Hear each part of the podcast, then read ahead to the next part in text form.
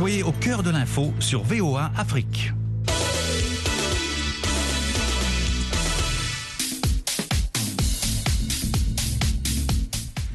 Ravi donc de vous retrouver pour Sporama sur VOA Afrique. Et donc, comme chaque semaine, nous revenons hein, sur les résultats et les faits sportifs marquants. Nos consultants sont là pour vous éclairer. J'ai salué Élisée Mpatine depuis Boycon au Bénin. Élisée, bonsoir. Bonsoir Yacouba et bonsoir à tous les amis sportifs de la VOA Africa. Avec nous également le doyen Jules Valentin Goué en direct depuis Libreville au Gabon. Jules, bonsoir. Bonsoir Yacouba, bonsoir à tous. Et puis, nous retrouvons Amdine Si à Columbus, c'est dans l'Ohio, ici aux États-Unis. Amdine, bonsoir. Bonsoir Yacouba et bonsoir à tous les auditeurs de la VRC. Merci à tous de votre présence et à vous, chers auditeurs, de rester à l'écoute. Nous parlons ce soir de basketball avec la Basketball Africa League, mais aussi de football et de cyclisme. Balle au panier donc pour commencer avec la Basketball Africa League. La conférence NIL l'a désigné. C'est quatre qualifiés hein, pour les playoffs prévus du 20 au 27 mai à Kigali, au Rwanda, dans moins de deux semaines. Donc, il s'agit de Petro de Luanda qui a fini premier avec cinq victoires en cinq matchs à la Ligue d'Égypte, deuxième avec quatre victoires en cinq matchs.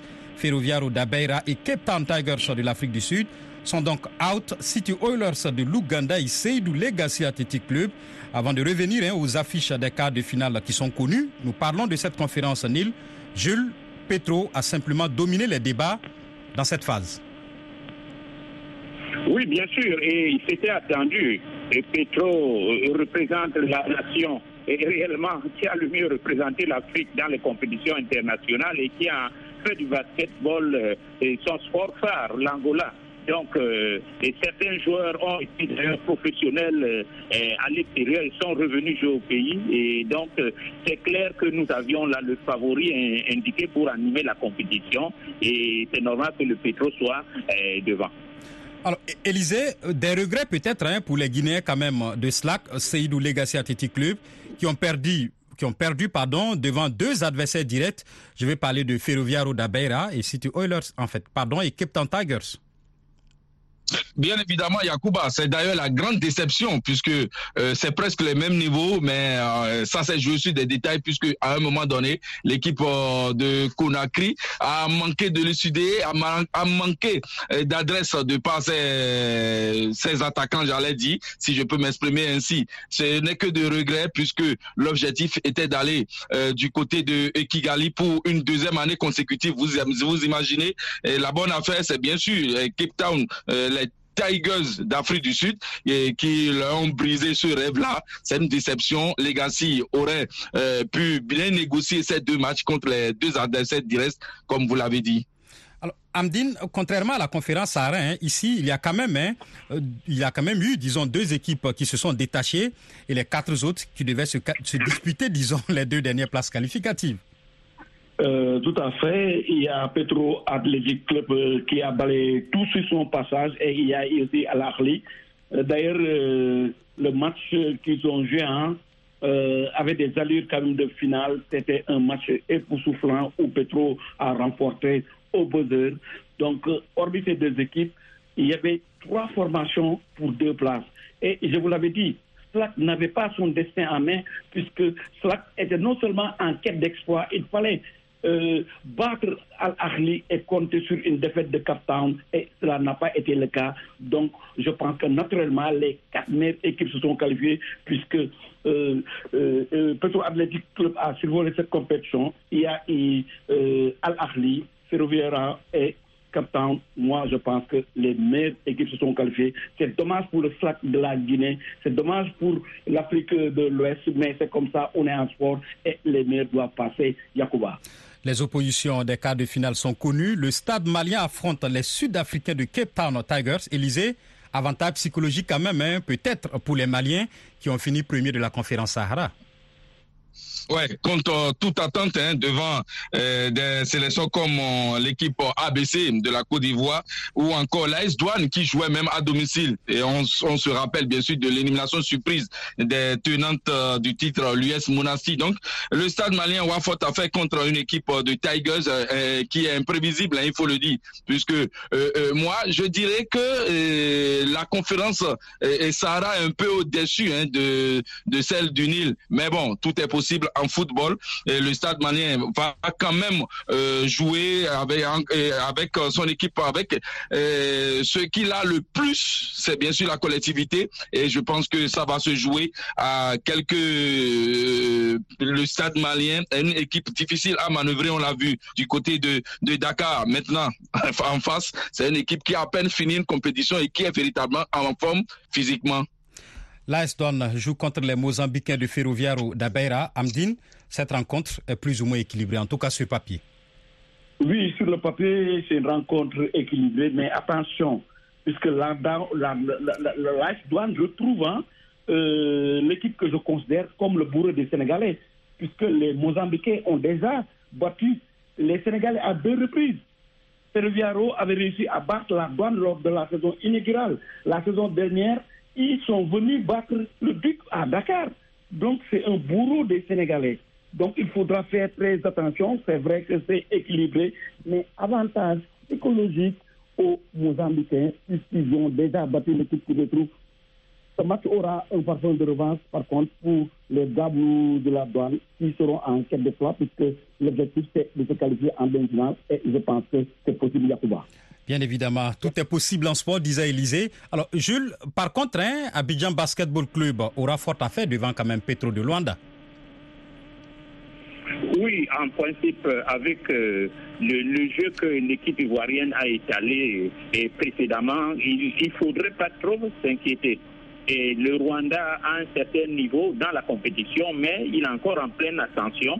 Et je crois que euh, dans cette confrontation entre deux équipes qui cherchent à, passer un, un, palier plus élevé, et les, les joueurs d'Abidjan ont l'avantage. Et puisqu'on parle justement de rencontres équilibrées, Élysée, Alali, Rwanda Energy Group, là encore, ça sera un choc puisque les Rwandais évoluent à domicile non seulement à domicile, mais je dirais que euh, malheur à, la Ligue du Quai de ne pas terminer en tête hein, dans, dans sa conférence, puisque Reg c'est quand même un niveau plus élevé. Vous imaginez le Rwanda qui a commencé eh, par s'intéresser véritablement au basketball. En témoignent les trois éditions, hein, les trois saisons de cette Basketball League Africa, non seulement, mais euh, euh, euh, le, le, le, palais qui abrite même la compétition, c'est quand même extraordinaire. Cette année, c'est une compétition équilibrée. C'est vrai qu'il n'y aura pas de grands ténors comme l'US Monassi ou encore le Zamalek. Donc ça reste ouvert. Et vous imaginez, le Petro Atlético de Luanda est proche d'un sac, tout comme Rwanda Energy Group qui s'est renforcé considérablement. Donc attention, ça va se jouer à quelques détails près, mais comme vous l'avez déjà dit, Reg va évoluer à domicile et cela pourra jouer en leur faveur. Et puisqu'on parle de basketball, nous ouvrons une petite fenêtre hein, pour parler du Camerounais Joël Embiid, MVP, meilleur joueur donc de la saison 2023-2022-2023 ici en NBA. Il était proche l'année dernière et l'an surpassé, dominé par le Serbe Nikola Jokic. Amdine, Joël Embiid, enfin MVP, le deuxième Africain sacré depuis 1994, et le titre hein, du Nigérian Hakim Olajuwon.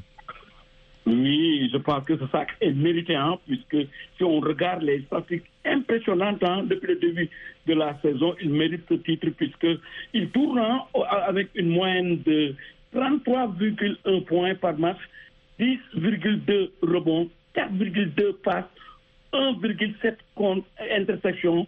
Je pense que c'est un sacre vraiment mérité pour l'enfant euh, qui est né à Yaoundé. D'ailleurs, c'est l'un des grands artisans hein, des bonnes performances des Sixers cette saison, puisque euh, non seulement il est en train euh, de faire une saison phénoménale, mais il a aidé cette équipe à se qualifier pour les playoffs. Maintenant, son objectif sera de tout faire pour que Philadelphie gagne la NBA 40 ans après, hein, puisque depuis 40 ans, Philadelphie n'a pas gagné ce sacre.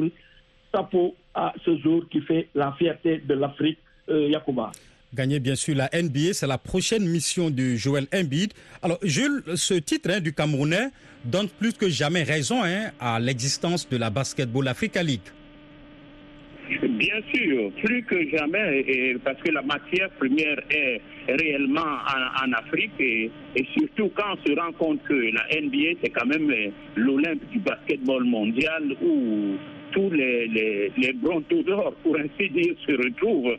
Si on joue dans le même championnat que le mythique LeBron James ou bien Stephen Curry et le magicien Stephen Curry, ou alors que le, le, l'ex-yougoslave Nicolas et Jokic, et c'est qu'on est entouré vraiment des, des meilleurs.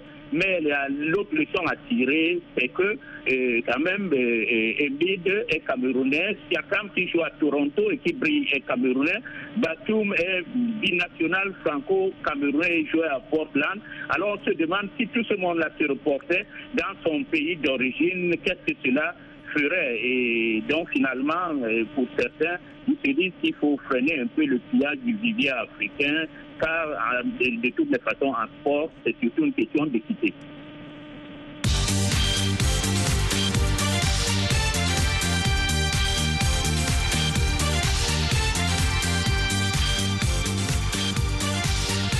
Football à présent avec les affiches des quarts de finale de la Cannes des moins de 17 ans, Algérie 2023, qui sont connues. Le Burkina Faso a arraché hier dimanche le dernier billet pour les quarts de finale.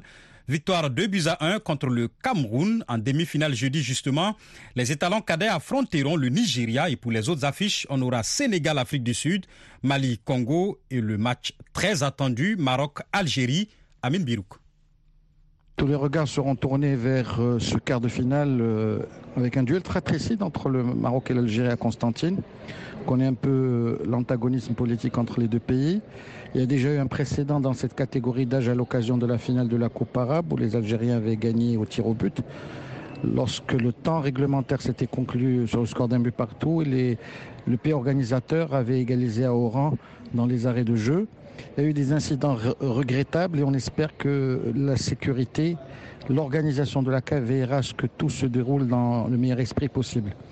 Le Maroc a réussi à gagner ces deux matchs les plus importants de la phase de groupe, que ce soit contre l'Afrique du Sud ou le Nigeria, en faisant beaucoup de résistance contre les jeunes Super Eagles, avec un succès à la clé 1 but à 0 avant de faire un turnover massif lors du match contre la Zambie, où il y a eu deux mi-temps distinctes. La première où les euh, coiffeurs marocains l'ont emporté sur le score d'un but à zéro. La seconde où les jeunes Zambiens voulaient quitter la compétition avec le meilleur résultat possible et surtout avec les perspectives d'une victoire qui leur permettait ou qui leur permettrait de rentrer au pays la tête haute, se sont bien rachetés et ont pu inscrire deux buts, euh, l'emportant sur le fil en toute fin de rencontre. Donc cette confrontation sera donc décisive, d'autant plus qu'elle offrira le précieux sésame, c'est-à-dire la qualification pour la prochaine Coupe du Monde de la catégorie. Il faut juste préciser que quatre pays devront représenter le continent et qu'ils émaneront des formations qui auront atteint le dernier carré de la compétition. Donc ce quart de finale aura une double signification et on verra dans quelle mesure les hommes de Saïd Chiba, euh, qui ont fait forte impression lors de leurs deux précédentes sorties, vont euh, tenir leur rang face à l'équipe algérienne qui alternait le bon et le moins bon. Un succès en ouverture contre la Somalie 2-0. Un effondrement euh, moins prévisible contre le Sénégal 3-0. Un match nul sur le fil contre le Congo-Brazzaville après avoir été mené au score. C'est une équipe qui a fait preuve de beaucoup d'insécurité et il va falloir maintenant qu'elle monte son curseur en termes de pression, d'intensité, d'un cran. Les Marocains n'ont rien à perdre, les Algériens auront la pression et on verra laquelle des deux formations réussira à composter son ticket pour la Coupe du Monde. Voilà, une affiche donc à ne pas manquer. D'autres affiches aussi hein, qu'il faudra suivre de près, Élysée, c'est bien évidemment Burkina Faso-Nigeria dans ce derby, en quelque sorte, hein, d'Afrique de l'Ouest, et puis le match Mali-Congo.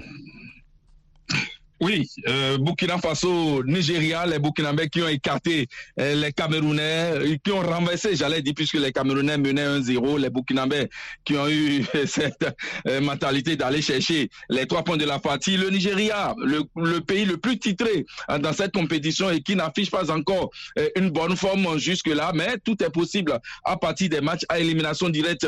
Et Yacouba, il faut dire hein, que cette année, trois pays se sont détachés, en tout cas à mon avis, de trois pays qui peuvent disputer le titre de cette Coupe d'Afrique des Nations. Le Sénégal en tête, le Maroc qui a fait forte sensation jusque-là aussi, et surtout le Mali qui a battu non seulement euh, le Burkina Faso, mais aussi euh, le Cameroun. Donc vous imaginez, on aura de très belles affiches en cas de finale, mais attention au Sénégal, puisque là en face, il y aura l'Afrique du Sud qui jusque-là euh, s'est bien comporté, surtout techniquement.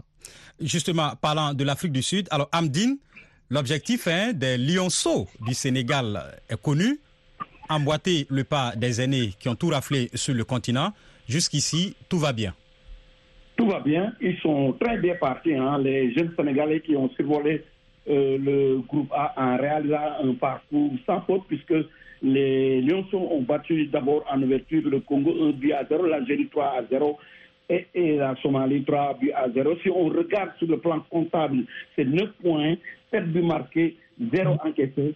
Donc le Sénégal euh, fallait poursuivre son passage avec des autres qui sont en train de séduire. Je veux parler de Amaradouf et de Yaya Djemé. Mais attention, comme euh, la vie Élysée, c'est une autre compétition qui commence parce que ce sont des matchs à éliminatoires euh, directs. C'est vrai que l'Algérie a dû attendre hein, la victoire du Burkina pour se qualifier, mais comme on va vers des matchs à éliminatoire direct, il faut faire très attention pour pouvoir négocier euh, ce euh, match, pour pouvoir décrocher d'abord l'objectif de se qualifier en demi pour se qualifier pour la Coupe du Monde, mais euh, continuer sur cette lancée, surtout que vous l'avez dit, hein, faire comme les années, l'équipe de U20 qui a gagné quand même la Coupe d'Afrique des Nations et l'équipe locale. D'ailleurs, le gardien de but est sur cette lancée, hein, il a réalisé trois kills comme l'avait fait le gardien de l'équipe nationale de U20, le Sénégal est bien parti pour quand même euh, continuer tout sa lancée. Mais attention, attention encore une fois, Yacouba. Voilà, dans cette compétition, il y a aussi un autre enjeu. Les quatre demi-finalistes se qualifieront donc, Amine le disait, pour le mondial des moins de 17 ans prévu à la fin de cette année.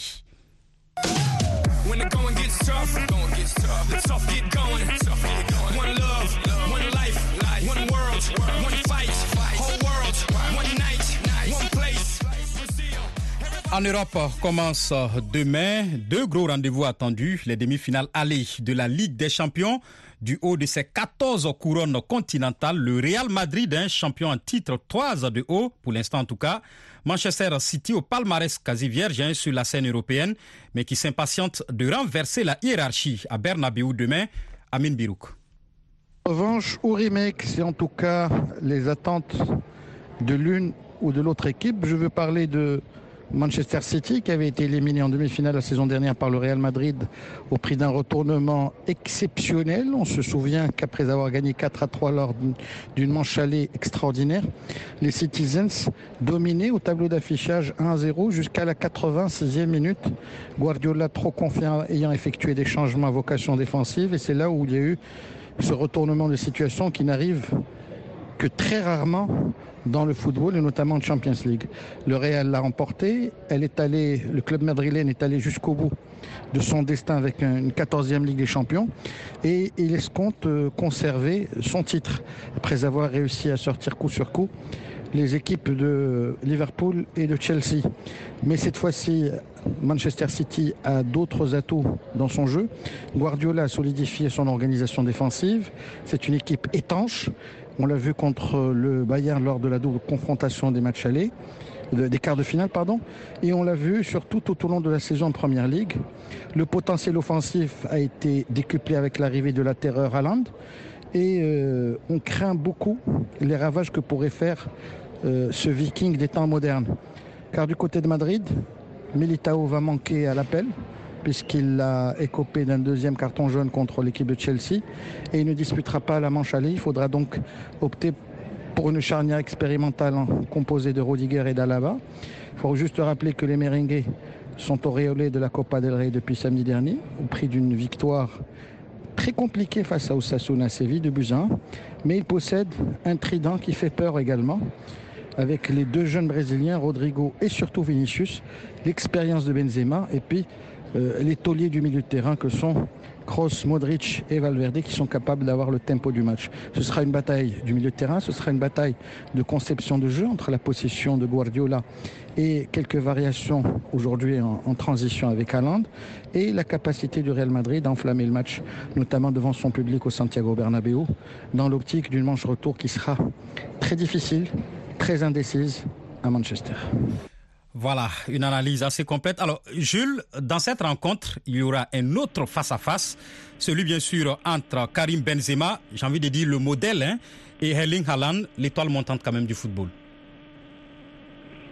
Oui, il faut dire que euh, on focalise peut-être euh, beaucoup sur euh, Benzema, qui est un excellent attaquant, surtout très intelligent. Il a su profiter du dynamisme, de la fougue des jeunes Brésiliens qui sont autour de lui pour faire jouer cette expérience et, et, cette froideur face au but qui lui permet de convertir toutes les occasions pratiquement en but. Alors finalement, c'est une complémentarité parfaite. Donc, je crois que Benzema aura un avantage euh, sur ce plan-là sur euh, Alain, qui de l'autre côté est un joueur qui focalise l'attention sur lui et attire beaucoup de défenseurs. Et donc, euh, finalement, qui sera peut-être moins libre dans ses mouvements.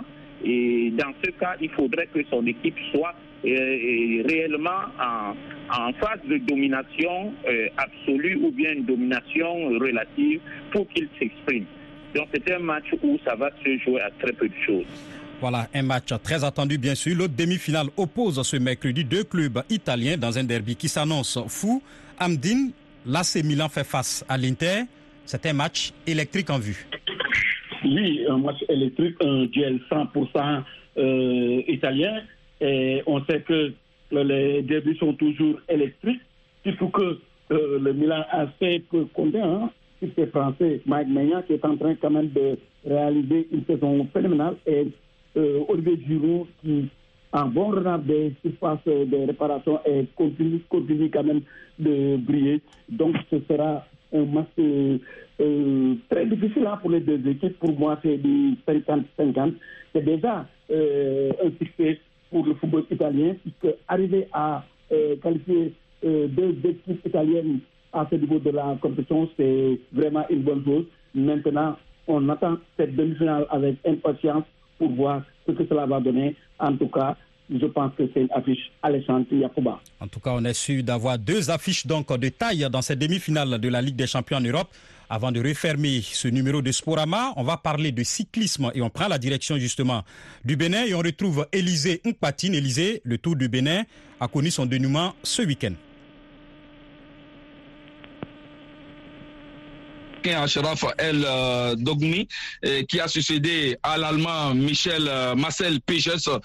donc le tout a changé pratiquement de dimension. Hein. Yacouba, vous le savez très bien depuis l'année passée, il est passé de 2.0 à 2.2 à l'Union cycliste internationale, d'où l'intérêt porté par les sponsors qui se sont quand même arrosés de la plus belle manière de ce tour. Ils sont très nombreux sur ce tour. le président de la Fédération béninoise de cyclisme, Romiad Razoumé les a d'ailleurs félicités au terme de cette euh, 18e édition courue dans les rues de Cotonou. Vous imaginez, avec euh, le bon nombre de participations, avec des, des équipes professionnelles euh, venues un peu partout de l'Afrique et même de l'Océanie. Donc, on a assisté à cinq grandes étapes L'Algérien euh, Hamza Yassine s'est illustré en remportant trois des cinq étapes, mais vous imaginez que la stratégie mise en place par le directeur technique euh, marocain a marché, puisque à chaque étape, le vainqueur de la première étape, Ashraf euh, Ed Dagmi, est souvent dans le peloton